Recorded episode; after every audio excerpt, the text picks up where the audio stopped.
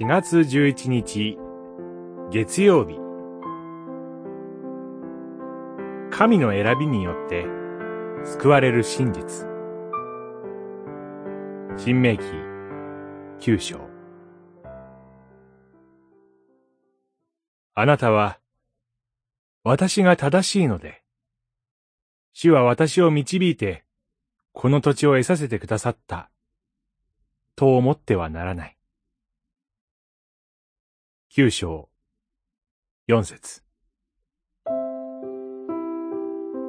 聞け、イスラエルよ、という六章四節と同じ呼びかけが、再びモーセの口から語られます。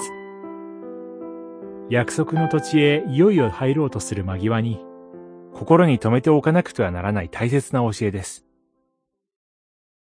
ここで訴えられているのは、イスラエルが約束の地に入るのは、鉄頭鉄尾神の力による、ということです。ヨルダン川を渡るという経験は、どこまでも信仰の問題です。約束の地への到達は、ひたすら神の主権のもとに行われる恵みの技です。それは、神がかつて、アブラハム、イサク、ヤコブという属性たちと結ばれた祝福の契約を実現されるためでした。イスラエルの信仰は、自分が救われたことを盾にとって自己を誇るようなものではありません。聖書における選びという教理は、選ばれた者の功績やエリート意識とは何も関係がありません。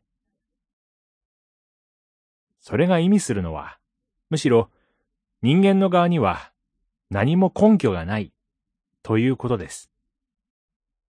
なぜ神はイスラエルをお選びになったのか。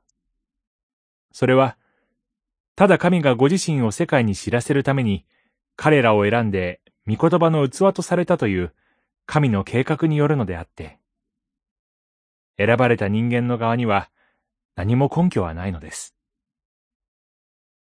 私たちはただその事実を受け入れて、神を神として仰ぎます。祈り。主よ。あなたが選んでくださったから、私たちは救われたとの真実を受け入れることができますように。